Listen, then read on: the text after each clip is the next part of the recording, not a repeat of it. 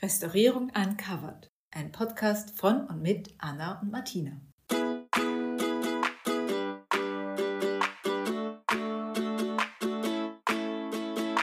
Hallo und herzlich willkommen.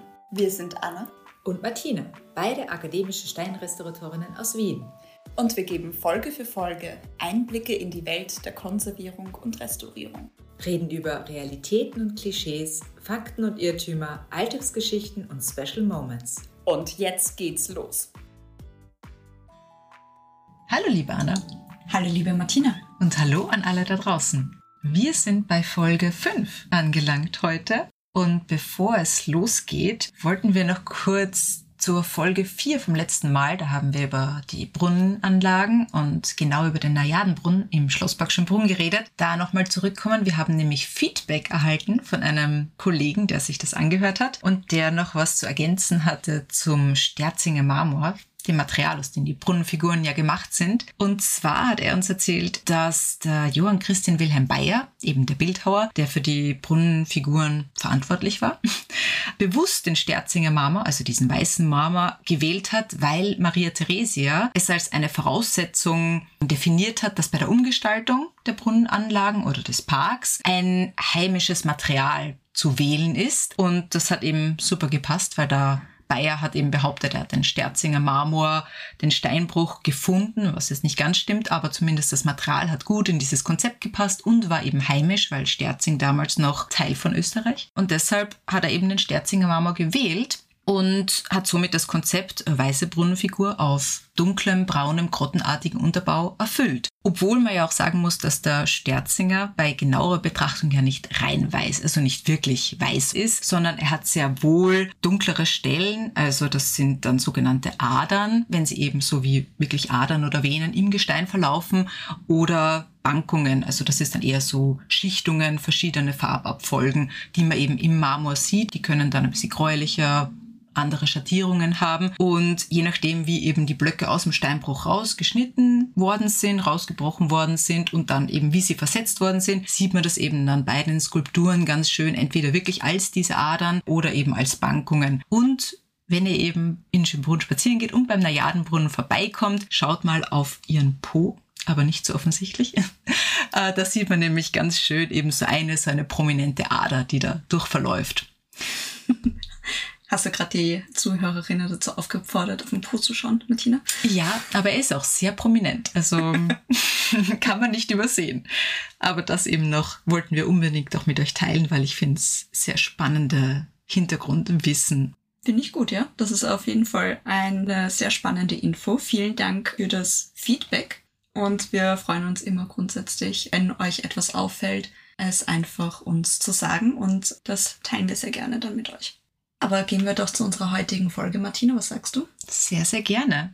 Ich wollte zu Beginn dieser Folge ein bisschen auch über ganz allgemein über den Arbeitsplatz von Restauratorinnen sprechen, da wir bis dato noch nicht näher darauf eingegangen sind. So das Klischeebild, glaube ich, von Restauratoren ist ja, dass wir in einem weißen Arbeitskittel in einem lichtdurchfluteten Atelier stehen und mit dem kleinsten Pinsel, den es auf dieser Welt gibt, irgendwie arbeiten ja, das ist vielleicht in ähm, Italien manchmal wirklich der Fall. Die legen sehr viel Wert auf einen weißen Kittel. Aber in der Realität sieht das dann doch ein bisschen anders aus. Grundsätzlich hängt es natürlich davon ab, was man restauriert. Also jetzt Gemälderestauratoren arbeiten natürlich meistens in einem Atelier, aber wir jetzt als Steinrestauratorinnen können in einer Werkstatt arbeiten, aber meistens äh, in der Steinrestaurierung sind die meisten Objekte natürlich im Außenbereich. Das heißt, wir arbeiten dort, wo das Objekt ist. Und da kommt es natürlich darauf an, muss das Objekt, also Teile des Objektes können abgebaut werden und in eine Werkstatt transportiert werden. Bei manchen Objekten ist es aber einfach äh, komplett unmöglich. Wenn ich jetzt erinnern kann an die Folge vom Monument, dieser Rundbau, der ist ein bisschen schwierig abzubauen und in irgendeine Werkstatt zu transportieren. Das geht natürlich einfach nicht. Also solche Sachen können nur in situ, also vor Ort, bearbeitet werden. Und grundsätzlich ist da auch noch zu erwähnen, dass Transport hört sich vielleicht so einfach an, dass man sagt, okay, gut, das Objekt, das baut man vielleicht ab und das transportieren wir dann dorthin. Aber ein Transport ist natürlich ein sehr, sehr großer Risikofaktor, den es zu beachten gilt. Man muss sich im Vorhinein einige Fragen stellen. Ist es erstens mal überhaupt möglich, das Objekt zu transportieren?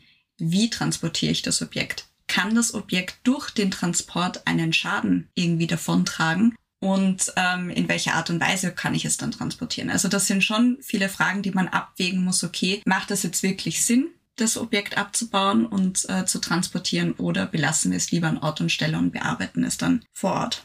Genau, ja. Ich glaube, da werden wir sicher auch nochmal eine Folge irgendwie machen, wo es speziell dann um Restauratoren in Museen geht, die ja auch viel mit Objekt und Objektreisen zu tun haben, also auf was die da achten müssen oder wie da Entscheidungen getroffen werden, ob ein Objekt reisen kann oder nicht. Also ich glaube, das wäre sicher auch eine spannende Folge noch, aber es ist, hängt eigentlich immer vom Objekt ab. Und wie du eben gesagt hast, also wir als Restauratoren, wir können in der Werkstatt arbeiten, wir können aber auch draußen arbeiten, also eben das, wo die nicht beweglichen Objekte sind, das heißt die Fassade oder die Skulptur oder die Brunnenanlage. Und wo wir auch oft arbeiten, wo man jetzt vielleicht im ersten Moment nicht dran denkt, sind archäologische Ausgrabungen, weil man dann natürlich zuerst an die Archäologinnen und Archäologen denkt, aber auch Restauratoren sind dort sehr, sehr wichtig. Und tada, wir sind beim Thema unserer heutigen Folge angelangt, weil Anna, du wirst uns ja ein bisschen was über die Arbeit der Restauratorinnen in der archäologischen Stätte Ephesus erzählen, stimmt's? Mhm.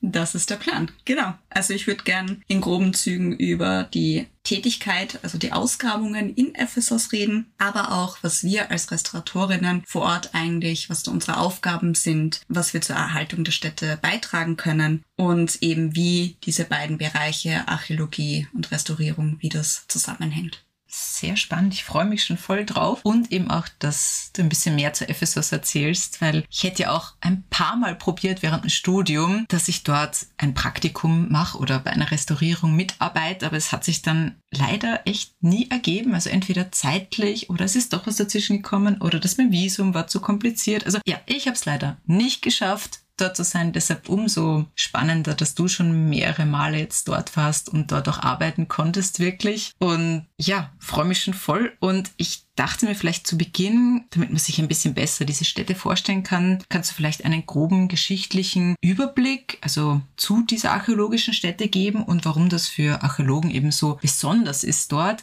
Ephesus die größte wissenschaftliche Unternehmung der Republik Österreich. Also es ist echt ich habe es nicht gewusst vorher, aber es ist eigentlich super, mhm. wenn man dort arbeiten kann. Also ja, es ist wirklich ein, ein Riesenprojekt und eben für Österreich wirklich total wichtig und es ist super spannend. Jetzt haben wir das so gehypt, aber ich finde das ein guter Einwand, dass wir äh, zuerst ein bisschen einen geschichtlichen Kontext geben, damit man einfach auch ein bisschen nachvollziehen kann, wie lange diese Geschichte einfach von dieser Stadt ist und was es, warum es da so viel zu erforschen gibt. Ich habe äh, da ein bisschen recherchiert und ja, es, ist, es gibt sehr viel. Ich versuche das jetzt runterzubrechen, dass man, weil ich auch keine Historikerin bin, aber einfach nur, um eine Idee davon zu bekommen. Ephesus ist grundsätzlich mal eine Stadt, die an der Westküste der Türkei liegt, unweit von der griechischen Insel Samos, das ist die nächstgelegene. Und die nächstgrößere Stadt ist Izmir, die liegt etwa eine Autostunde entfernt. Diese Stadt war eigentlich durchgehend von der Bronzezeit bis ins Mittelalter besiedelt und haben Menschen dort gelebt. Also wirklich ein sehr, sehr langer Zeitraum. Genau, also starten wir gleich an den Anfang im Neolithikum. Nein, keine Sorge. Nein, aber eben im Neolithikum 6200 vor Christus hat es begonnen. Die Griechen kamen dann nach Ephesus um 1200 vor Christus, nachdem die mykenische Welt zusammengebrochen ist. Und dann haben sich viele Griechen dort angesiedelt, haben einen sogenannten Kultbezirk dort gegründet und haben nämlich die Fruchtbarkeitsgöttin, die Artemis, verehrt und das Artemision, quasi der Tempel für die Fruchtbarkeitsgöttin, ist eines der sieben Weltwunder, was heute noch in Resten zu sehen ist. Es ist nämlich einfach ein Säulenpostament und ein Grundriss. Hm. That's it. Aber ja, es gibt das noch theoretisch. Und nachdem sie diesen Kultbezirk gegründet haben und immer mehr Griechen kamen, wurde dann ein griechischer Stadtstaat gebildet. Dann gab es unzählige Kriege zwischen Persern und Griechen. Dann wurde die Bau- und Stadtentwicklung von Ephesus immer weiter betrieben und die heutige quasi antike Stadt Ephesus kam dann eigentlich unter König Lysimachos, der eine Stadt mit einem Ankerplatz für Schiffe gründen wollte, was eben wichtig war, weil er natürlich die Handelsbeziehungen weiter ausbauen wollte. Und das war, also Ephesus hat natürlich durch den Import und Export von Waren sehr profitiert. Danach Lysimachos kamen viele griechische Könige, bis irgendwann natürlich die Römer gekommen sind. 130 vor Christus wurde dann Ephesus römische Provinz von Asia und war eigentlich aber trotzdem weitestgehend autonomisch, also konnten einfach eine, war eine selbstbestimmte Stadt, sie konnten vieles selber strukturieren. Der Höhepunkt, das finde ich nämlich auch eine sehr interessante Zahl, dass man sich ein bisschen vorstellen kann, wie viele Leute damals gelebt haben. Beim Höhepunkt der urbanen Entwicklung, das war circa zweites Jahrhundert nach Christus, haben 200 bis 300.000 Menschen in dieser Stadt gelebt. Und man kann sich das so vorstellen, noch eine weitere Zahl, es war die viertgrößte Stadt im Osten des Römischen Reiches. Also ziemlich prominent. Und war natürlich auch neben dem Artemis-Tempel, der nach wie vor ein wichtiger Pilgerort war für viele damalige Touristen und natürlich auch ein wichtiger Handelspunkt für den Export und Import von Waren, was ich vorher schon gesagt habe. Ja, danach kam aber natürlich eine schwierige Zeit, weil das römische Reich, wie wir wissen, in mehrere Teilbereiche zerfallen ist. Die Germanen haben äh, das Artemisium geplündert und äh, weitestgehend zerstört, weshalb wir auch heute nicht mehr so viel davon sehen können. Und die Epheser haben einfach versucht, mit den zerstörten Bauten die irgendwie weiter zu nutzen und haben das dann als Steinbruch verwendet und mit den zerstörten Bauten von diesen Steinen haben sie neue Sachen errichten können oder wieder aufgebaut. Ja, da mache ich jetzt einen kurzen Sprung. Und zwar im vierten Jahrhundert nach Christus wurde ja das Christentum zur Staatsreligion erhoben unter Kaiser Theodosius. Und das war für Ephesus ganz, ganz wichtig, weil das äh, wissen vielleicht noch ein paar aus dem Religionsunterricht. Äh, das vierte ökumenische Konzil fand nämlich in Ephesus statt, in der Marienkirche. Und zwar wurde dort festgehalten, dass Maria als Gottesgebärerin anerkannt wurde. Also sehr, sehr wichtig. Und ja, dann kamen mehrere Erdbeben, dann wurde die Stadt mehrmals geplündert, die Leute sind geflohen und die Stadt war unbewohnbar und äh, sie wollten sie auch nicht zum tausendsten Mal wieder aufbauen. Insofern ist dann die Stadt verfallen oder zugeschüttet eben durch die Erdbeben. Sie haben den Meerzugang verloren, weil eben das Meer zurückgewandert ist. Oder deswegen sagen wir mal so, ist die Stadt ein bisschen in Vergessenheit geraten, ist aber eine sehr wichtige Stätte, die dann im Jahr 2015 zum UNESCO Weltkulturerbe erhoben wurde. Ja, ist wahrscheinlich auch einer der Gründe, neben eben der Bedeutung der archäologischen Städte für die Türkei, aber auch mehr oder weniger für die gesamte Welt, dass es ja von Touristen auch heute förmlich überrannt wird, oder? Also, ich kenne nur ein paar Bilder, also das ist schon recht dicht gedrängt dort an einem guten Tag. Und du hattest ja letztens auch die Zahlen zu Schönbrunn parat. Du weißt jetzt sicher auch, wie viele Besucher in Ephesus da tagtäglich über die Kuritenstraße und durch den archäologischen Park wandern, oder? Mhm. Es sind schon ein paar. Also in, an einem guten Tag, wenn du sagst, also in der Hochsaison, die kommen so drei bis vier Kreuzfahrtschiffe an. Also die landen nicht in Ephesus, sondern im, nahe in Kuschadasee ein, ein Hafen. Und das bedeutet, dass so circa 20.000 Leute pro Tag da durchrennen. Nicht schlecht. Ja, das ist schon fast eine Kleinstadt, die dort täglich durchspaziert. Ist wahrscheinlich für die äh, Städte auch nicht das Beste, aber Tourismus, Unterhaltung, wir werden es noch öfters hören, birgt Probleme oder Konfliktpotenzial. Aber jetzt haben wir vorher nur über mehr oder weniger den Untergang und so weiter gesprochen noch von Ephesus. Und seit wann ist es jetzt eigentlich für Archäologen interessant oder seit wann sind Archäologen dort tätig in Ephesus? Ja, das ist eine gute Frage. Im Detail werden wir das in unserer nächsten Folge hören. Wir machen nämlich eine kleine Ephesus-Reihe und im zweiten Teil wird es dann eine liebe Kollegin von uns, die sich intensiv mit der Restaurier- und Wiederaufbaugeschichte von Ephesus beschäftigt, da uns einen näheren Einblick geben, wer alle schon dort gegraben hat und wann das war. Aber konkret, die Österreicher sind seit 1895 dort. Und um das noch einmal ein bisschen zusammenzufassen, es handelt sich bei Ephesus um eine antike Stadt, die nicht belebt ist. Es lebt keiner dort. Sie war verschüttet aufgrund von mehreren Erdbeben und Plünderungen und seit Ende des 19. Jahrhunderts gibt es fortlaufend Grabungen, die Teile dieser Stadt ausgraben, zum Teil wieder aufbauen und je nachdem, je nach Forschungsfrage, werden verschiedene Strukturen ausgegraben. Und für die Archäologie ist natürlich die Stadt Ephesus, die Stadtanlage mit dem Umland sehr interessant, aber da muss man sich immer vor Augen halten, das sind jetzt nicht nur Archäologen, die dort arbeiten, weil das ein sehr interdisziplinäres Forschungsfeld ist. Und da arbeiten unglaublich viele Experten und Expertinnen aus den unterschiedlichsten Fachbereichen zusammen. Ich kenne da auch nicht alle, die da irgendwie tätig sind, aber um einfach einen Überblick zu bekommen, Neben Archäologen sind Archäobotaniker, Archäozoologen, Bauforscher, Anthropologen, Epigraphiker, Numismatiker, also sehr, sehr viele Leute und das braucht es auch einfach, um wirklich jeden Aspekt einer Forschungsfrage gut aufarbeiten zu können.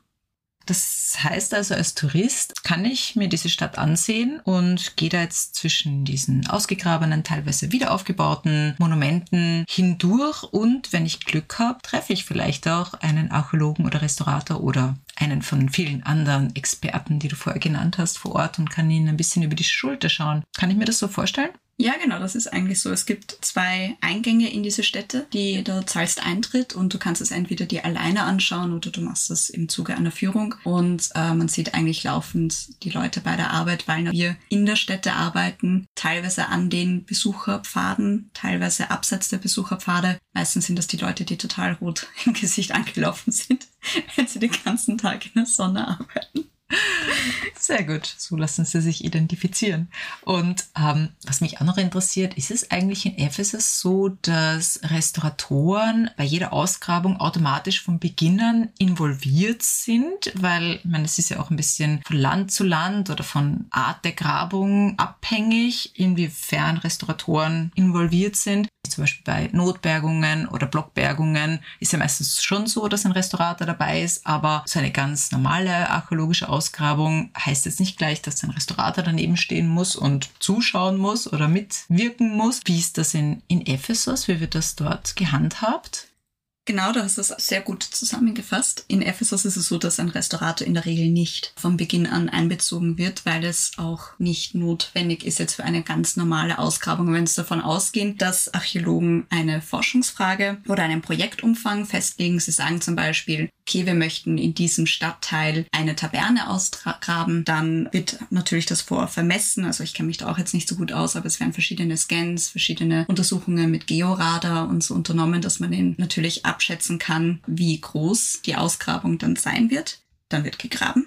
Dann sitzen die Archäologen in ihren Löchern, so wie wir das immer sagen. Und dann im Zuge der Ausgrabung ähm, gibt es Fundsituationen, sagt man jetzt im Allgemeinen. Je nachdem, was du ausgräbst, musst du damit umgehen. Was heißt das? Du hast zum einen einmal den Aushub, also das ganze Erdmaterial, was du wegschaffst, damit du ja etwas ausgraben kannst. Das wird natürlich nicht weggeworfen oder irgendetwas, sondern da sind ja auch ganz, ganz viele Materialien drinnen, die interessant sein können, die in einem Kontext auch dokumentiert werden.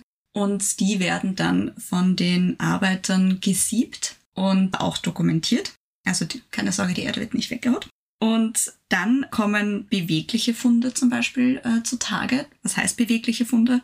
Das sind jetzt Keramikscherben, Glasscherben, irgendwelche Öllampen, Münzen. Münzen sind immer super wichtig, weil die Numismatiker natürlich sagen, allein von Münzen kann man etwas ganz genau datieren. Oder es kommen irgendwelche Aufbewahrungsgefäße, Vorratsgefäße wie eine Amphore oder ein Pitus. Was ist ein Pitus? Genau, ein Pitus ist eine Art von Vorratsgefäß, was in der Erde steckt, glaube ich. Weißt du da den Plural von Pitus? Puh, da muss ich jetzt meine Lateinkenntnisse aus der Schule herausgraben. Ich glaube, es müsste Pitus Singular Piti? Ja, da gibt es, ähm, ich finde es einige Varianten. Wir haben uns auch scherzhaft darüber amüsiert, was der Plural von Pitus ist. Irgendwie so Peter, Piten, Pitussen. Ich werde das ein bisschen später auflösen. Kann, kann ja mal jeder drüber nachdenken, was er glaubt, was der Plural von Pitus ist. Und eben diese ähm, Funde, wenn sie eben jetzt beweglich sind, das heißt nicht irgendwo eingebaut, die werden dokumentiert. Was heißt das? Zunächst einmal vor Ort fotografiert, gescannt. Sie bekommen einen Fundzettel, das ist ganz wichtig, damit man weiß, jeder Fund hat eine Nummer. Der Fundort wird beschrieben. Was, welche Kategorie von Objekt oder von Fund ist das? Dann wird es in das Depot zur weiteren Bearbeitung übergeben. Dort wird das noch einmal gezeichnet, weitere Informationen werden dazu eingeholt und wenn man einfach schon alle Informationen zusammengetragen hat, dann wird es in das Ephesus Museum übergeben. Und zwar das Ephesus Museum in Seltschuk, also in der Kleinstadt direkt neben Ephesus. Nicht nach Wien, obwohl große Empfehlung, das Ephesus Museum in Wien ist auch ganz toll, unbedingt ein Besuch wert. Aber die Funde bleiben in der Türkei. Und dann gibt es natürlich auch die unbeweglichen Funde oder die restlichen Strukturen, sprich die ganzen Mauern, das Interieur, also irgendwelche Sitzbänke oder natürlich der Boden, die ganzen Kanäle und Rohre für das Heiz- und Kühlsystem. Das sind alles Strukturen, die dann natürlich vor Ort bleiben, die dann auch gleichermaßen dokumentiert werden. Und wenn man dann fertig ist mit der Ausgrabung, man sagt, okay, ich habe jetzt meine Taverne ausgegraben und habe jetzt alle Funde, die da drinnen waren, auch alle dokumentiert und weiter bearbeitet. Jetzt ist die Frage, schütte ich alles wieder zu oder möchte ich das für die Besucher offen präsentieren? Aber das heißt, mehr oder weniger die Schritte, die du jetzt genannt hast, das machen die Archäologen. Also der Restaurator ist da jetzt noch nicht wirklich involviert. Genau, das kommt voll drauf an. Also das machen hauptsächlich Archäologen. Wenn es aber etwas gibt wie, das passiert total oft bei Holzdecken, weil diese Holzbalken, wenn die ausgegraben werden, sind sie sehr fragil. Und wenn es etwas Bewegliches ist, was dann in das Depot übertragen werden muss, dann ist zum Beispiel ein Restaurator anwesend, der hilft, das Holz vor Ort zu sichern, dass es beim Transport nicht auseinanderfällt. Also wenn es um bewegliche Funde geht, die sehr fragil sind, dann wird ein Restaurator hinzugezogen. Aber grundsätzlich in der Regel die meisten Funde wie Scherben oder sowas, die sind sehr stabil. Das machen alles Archäologen. Und nachdem, je nachdem, wie die Entscheidung ausfällt, ob man diese Ausgrabung wieder mit dem Erdmaterial, was man ja vorher so super gesiebt hat, wieder zuschüttet oder ob man es offen lässt, wird dann ein Restaurator hinzugezogen oder nicht. Prinzipiell ist eine Wiederzuschüttung immer die beste Option für das Objekt. Warum? Weil die Objekte unter der Erde viel besser konserviert sind. Sie sind vollkommen rundum eingeschüttet mit Erde, das heißt, sie sind auch stabil in ihrer Lage. Sie können jetzt nicht durch eine mechanische Belastung jetzt von oben irgendwie bewegt oder vertreten werden. Es gibt ein stabiles Klima, es gibt keine äußerlichen Einflüsse, starke Hitze, starker Regen, Frost, Wind, also da sind sie immer gesichert und am besten erhalten. Und diese Strukturen haben ja über Jahrhunderte so überlebt. Und wenn sie aber ausgegraben werden und offen bleiben, dann werden natürlich die Schadensprozesse in Gang gesetzt, weil an der Sonne die Materialien natürlich austrocknen. Und ähm, ja, sagen wir mal so, dann beginnt der Kampf gegen den Verfall. Das stimmt, ja. Und vielleicht sollten wir da auch noch mal kurz, das haben wir glaube ich auch noch nie so wirklich im Detail besprochen, so das Wort oder Terminologie rund um Schaden, Schadensprozess, Schadensursache, Schadensbild und so weiter klären. Und ich finde, da eignet sich nämlich dieses Beispiel, was du jetzt gesagt hast von der ausgegrabenen Mauer ganz gut. Angenommen, wir haben jetzt diese Mauer, die eben ausgegraben wird von den Archäologen und dann der direkten Witterung ausgesetzt ist, sprich eben Sonne, Niederschlag und so weiter. Dann beginnt natürlich einmal normalerweise diese Mauer auszutrocknen und wenn Materialien austrocknen, sprich Lehm oder irgendwelche Mörtel, passiert es häufig auch oder kann es sein, dass sie entfestigt werden, dass sie anfangen abzubröseln, dass sie porös werden. Mehr oder weniger der Schadensprozess der Austrocknung wird in Gang gesetzt. Das Schadensbild in dem Fall wäre dann eben dieser bröselnde Mörtel oder die Scholle, die runterkommt oder die Fehlstelle im Putz, die eben durch diesen Schadensprozess entsteht. Und als Schadensursache hätten wir in unserem Fall dann, ich kann es nicht sagen, die Ausgrabung, aber eigentlich diese plötzliche Exposition im Freien, also die durch die Ausgrabung bedingt ist, dass einfach das Objekt auf einmal der freien Bewitterung oder den veränderten Umgebungsbedingungen ausgesetzt ist, die eben diesen Schadensprozess in Gang setzen. Und ja, ich denke, das ist immer ein super Beispiel, um diese ganzen Termini zu erläutern, weil wir werden die häufiger noch verwenden und das ist einfach auch, dass man sich ein bisschen vorstellen kann, was wir darunter verstehen. Aber bleiben wir eben beim Beispiel dieser zerfallenden Mauer. Jetzt haben wir da alle schon so ein Bild im Kopf davon. Wenn ihr jetzt sozusagen mit der Konservierung von so einer ausgegrabenen Mauer betraut werdet, könnt ihr dann dort so Maßnahmen setzen, dass dann wirklich diese Mauer, wie sie ausgegraben wird, stabil bleibt, also genauso stabil, sag ich mal, wie wenn man sie wieder zuschütten würde, also dass man sie in dem Zustand erhalten kann. Ist das mhm. überhaupt realistisch? Nope. Ganz klares Nope. Nein, es ist nicht realistisch.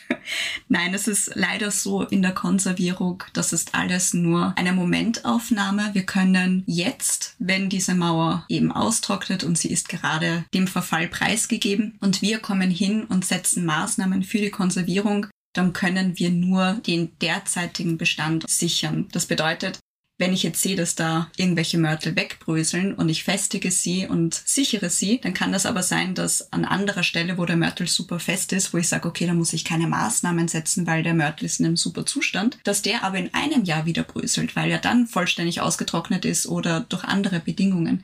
Also das ist leider immer nur in dem Moment, wenn wir kommen, können wir eine Bestandssicherung vornehmen. Was wir in dem Fall machen, ist, dass wir schauen, dass wir die Strukturen vor Ort sichern, dass kein weiterer Verfall passiert. Und das ist immer auch abhängig davon, wie lange wir Zeit haben, dort zu arbeiten. Solche Arbeitskampagnen sind immer so zwischen vier bis sechs Wochen und da muss man auch den Projektrahmen festlegen.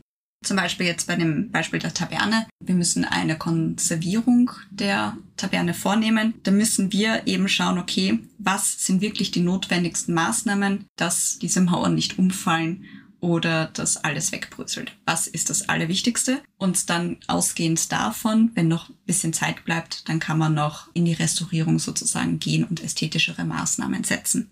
Aber vielleicht, ich weiß nicht, damit man sich, ähm, dass es jetzt nicht so verwirrend wird, würde ich jetzt einfach mal vorschlagen, dass ich die Steps, die wir jetzt bei dieser Mauer machen würden, einfach nur so ein bisschen erläutere. Sehr gerne, sehr gerne. The stage is yours. Okay. Also grundsätzlich arbeiten wir nicht alleine, wir arbeiten in einem Team. Das heißt, wir sind ein Team von ein paar Restauratorinnen und wir bekommen aber noch türkische Mitarbeiter zur Verfügung gestellt, die äh, das ganze Jahr äh, verschiedenste Aufgaben bei der archäologischen Stätte übernehmen und äh, mit denen arbeiten wir dann zusammen. Und in einem ersten Schritt ähm, würden wir diese Mauer reinigen. Was heißt reinigen? Wir entfernen höhere Pflanzen, weil Pflanzen sind immer ganz fies, weil die wachsen sehr gerne in den Mörtel hinein und durch den Wurzeldruck sprengen sie sehr viel und verursachen Risse. Also die sind böse. Stichwort Feigenbaum. Es wachsen unglaublich viele Feigenbäume in Ephesus, auch wenn die Früchte so süß sind, ist es äh, doch sehr hinderlich für die. Kann ich mir vorstellen. Die, die Ausgrabung. Und das ganze lose Erdmaterial, weil natürlich durch die Zuschüttung kommt ja auch viel loses Erdmaterial in die Risse, in die Fugen, in die Mauerkrone. Also der obere Abschluss einer Mauer ist die Mauerkrone. Da kommt äh, das ganze Material hinein und das muss einmal entfernt werden. Danach wird eine Biozidbehandlung durchgeführt. Das ist auch sehr wichtig, weil es findet immer eine biogene Besiedelung von diesen Strukturen statt. Und damit die Maßnahmen, die wir dann danach setzen, also sprich, dass wir, wenn wir neuen Mörtel einbringen, damit der dann auch wirklich dort picken bleibt, muss natürlich der Algenfilm oder irgendeine Form von biogene Besiedelung natürlich gereinigt werden, damit das überhaupt Sinn macht. Danach, wenn es notwendig ist, tun wir noch freilegen.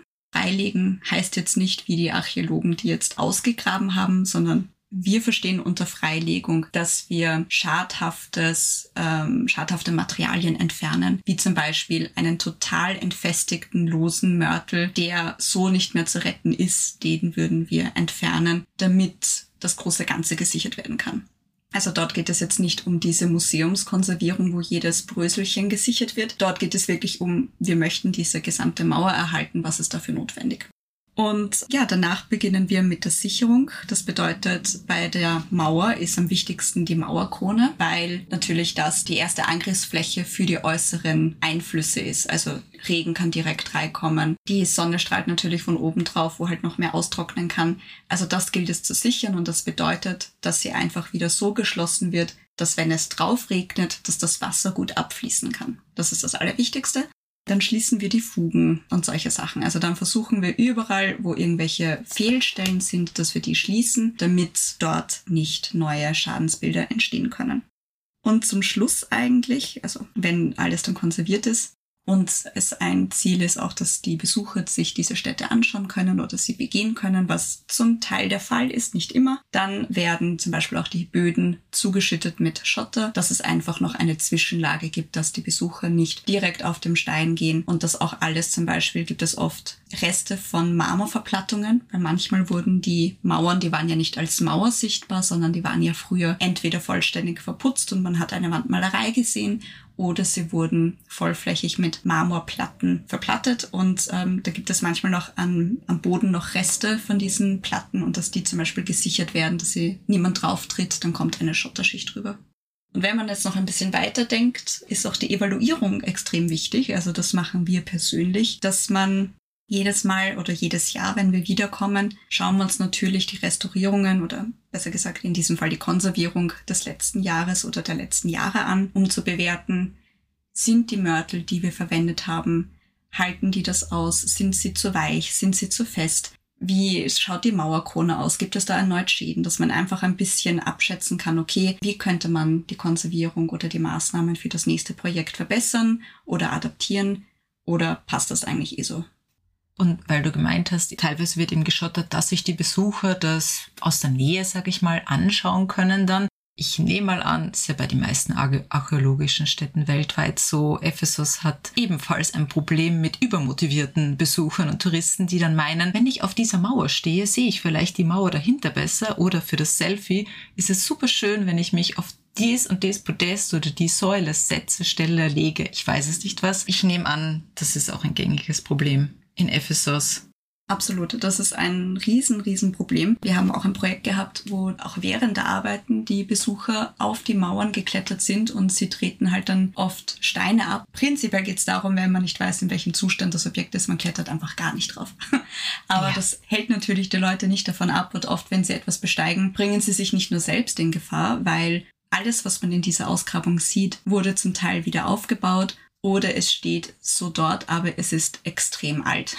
Es ist kein Neubau, es ist nicht so stabil, wie es von außen scheint. Oder von, zum Beispiel, da gibt es den Sarkophaggarten, heißt das, es sind eben Sarkophage, die aufgestellt sind und viele Besucher legen sich auch in den Sarkophag rein. Also das ist halt auch Pietätlos? Sehr pietätlos, aber dann werden auch Ecken abgebrochen oder abgegriffen. Also da gibt es ganz, ganz viele Beispiele. Gerade die Koretenstraße ist ein super Beispiel dafür. Das ist eine ganz, ganz große weiße Straße, weil weiß, weil so viele Marmorblöcke den Boden pflastern und eben 20.000 Besucher rennen da jeden Tag durch.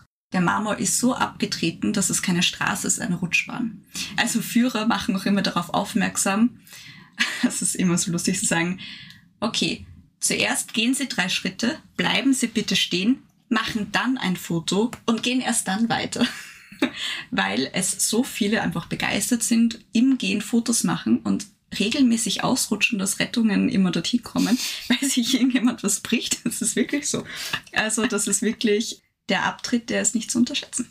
Ja, also es ist nicht nur das Sicherheitsrisiko, sondern eben auch wirklich für die Objekte einfach, ja, eine sehr, sehr große Schadensursache die Besucher, die eben ja Sachen abtreten, Sachen abnutzen, runterreißen, abbrechen und so weiter. Ich glaube, da bräuchte es einfach, aber ich weiß nicht, wie man das den Leuten nahebringt, einfach viel mehr Bewusstseinsbildung, dass das einfach, dass man das nicht machen soll. Ja. ja.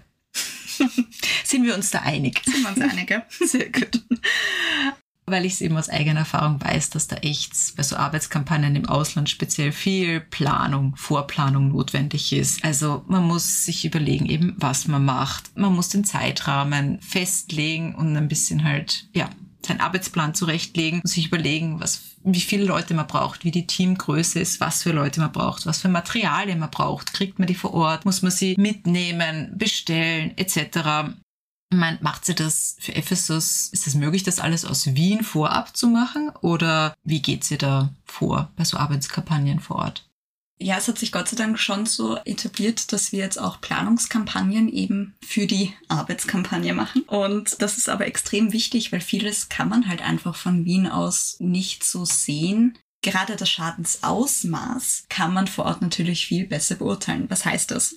Wenn Mörtel entfestigt sind. Das ist das Schadensbild. Aber wie viele Mörtel sind entfestigt, das wäre das Schadensausmaß, sind über weite Strecken die Mörtel entfestigt, dass man sagt, okay, die Mauer könnte womöglich umfallen. Da wäre es dann wichtig zu wissen, okay, es ist ein sehr großes Schadensausmaß, was womöglich die Statik betreffen könnte. Wir sind ja auch keine Statikerinnen. Das heißt, wir sagen, gut, wir sehen hier sehr viele Risse und viele entfestigte Mörtel. Da muss sich das ein Statiker voranschauen oder eine Statikerin. Oder brauche ich noch andere Experten? Benötige ich noch irgendwelche andere Informationen, die ich mit zum Beispiel materialwissenschaftlichen Untersuchungen dann klären kann? Oder sage ich, wenn wir jetzt bei der Mauer bleiben, die zerfällt und das sind irgendwelche Lehmmörtel und die sind super wichtig und ich sage, ich möchte die aber vor Ort festigen, und Festigung von Lehmmörteln ist so ein Bereich, da hat man halt auch noch nicht wirklich das ultimative Produkt, womit das so super und nachhaltig funktioniert. Also muss ich vielleicht vor eine Testreihe machen, wo ich einen Lehmmörtel nehme und verschiedene Festigungsmedien oder Produkte probiere, um dann für die Arbeitskampagne zu wissen, welches Produkt nehme ich dafür. Also da gibt es schon viele Komponenten, die man vorab bedenken muss, eben, dass man sich wirklich die Situation vor Ort anschaut, weil wenn jetzt zum Beispiel diese Mauer im Juni ausgegraben wird und man schaut sich den Zustand im Juni an, kann der aber schon im Herbst ein ganz anderer sein, weil er eben diese Mauer über den Sommer auch Zeit hat auszutrocknen und natürlich die Schadensbilder mehr werden. Also da ist es schon natürlich wichtig, auch mit welchen Materialien können wir vor Ort arbeiten, weil du Materialien angesprochen hast. Da gibt es zum Beispiel auch eine Kalkgrube dann, die man verwenden kann. Und man nimmt natürlich die regionalen Sande und wird jetzt keine Sande aus Österreich importieren. Das macht auch keinen Sinn. Oder man sagt eben, okay, ich habe jetzt dieses super Festigungsprodukt für meinen Lehm gefunden und das gibt's nur in Österreich, dann werde ich das natürlich aus Österreich mitnehmen. Also einfach ein Abstecken. Was brauchen wir? Was können wir machen? Ja, na, wenn das möglich ist, ist es eh das Optimum, sage ich mal. Aber leider oft ist halt, man kommt hin, dann, oh, du hast einen Tag jetzt alles irgendwie zu planen und dann leg los. Aber klingt bei euch schon, ja, klingt gut. und an wie vielen Objekten hast du jetzt eigentlich schon mitgearbeitet in Ephesus? Oder ich glaube, das haben wir jetzt auch noch nicht gesagt. Wie viele Objekte gibt es überhaupt in Ephesus? Also wie groß ist das eigentlich? Kannst du das circa benennen, beziffern? Puh. Also ganz genau beziffern kann ich das nicht. Ich gebe einfach mal so einen groben Vergleich. Ich glaube, viele kennen das Forum Romanum in Rom oder den Palatin in Rom. Es ist viel größer als das. Also da ist man als Tourist schon mindestens einen, einen halben ganzen Tag da schon unterwegs. Ich meine, natürlich kann man im Forum Romanum tagelang verbringen, keine Frage. Aber jetzt allein von der Distanz her, das Durchgehen was man gut kennt, sind, dass es gibt zwei Theater, aber es gibt ein großes Theater, was sehr bekannt ist. Oder die Celsus-Bibliothek, das ist auch ein großes Gebäude, das ist sehr interessant. Und viele kleine Tempel oder Brunnenanlagen. Ich arbeite seit 2015, nicht durchgehend, aber immer wieder in Ephesus und bei sechs Projekten, glaube ich, habe ich jetzt mitgearbeitet. Aber ja, ich würde mich extrem freuen, wenn es noch viele Projekte in Ephesus gibt und wenn die Weiterarbeit der Restauratorinnen da besteht, weil das ist extrem wichtig und äh, die werden da auch eingebunden. Also das ist wirklich super. Ja, ich weiß nicht, irgendwie, ich würde voll gern jetzt den Plural von Pitus auflösen, wenn du magst. Bitte, bitte. Ja, es ist nicht Piti, es ist nämlich nicht lateinisch, sondern griechisch und ähm, der korrekte Plural ist Pitoi. Pitoi. Pitoi, hm. ja. Und für eine Amphore wäre es, äh, glaube ich, Amphorei, weil es äh, feminin ist. Ja, hm. soweit ich das weiß. Also leider nicht Peter, Piten, Pitussen, Piti. Pitoi. Aber wieder was gelernt, ja. Ja. Dankeschön dafür. Nein, und natürlich auch danke für die ganze Folge. Es war super spannend zu hören, mal als Restauratorin oft bei der archäologischen Ausgrabung, wie es so vor sich geht. Also vielen Dank für die ausführliche Schilderung. Und ja, und weil du es ja auch schon angesprochen hast, wir haben eine kleine Ephesus-Reihe, also nicht nur diese Folge, sondern auch die nächste ist Ephesus gewidmet. Und zwar haben wir da eben unseren ersten Gast, eine liebe Kollegin, und die wird ein bisschen was oder mehr über die konservierungswissenschaftliche Forschung in Ephesus sprechen, ihre Doktorarbeit. Wir freuen uns schon sehr. Ja, das wird richtig cool. Und damit, ja, war es das für heute. Bis zum nächsten Mal.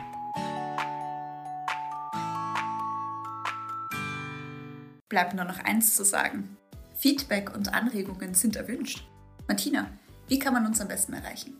Einfach in die Podcast-Beschreibung schauen. Dort findet ihr unsere Mailadresse und unseren Instagram-Account. Bis zum nächsten Mal, liebe Anna. Bis bald, liebe Martina.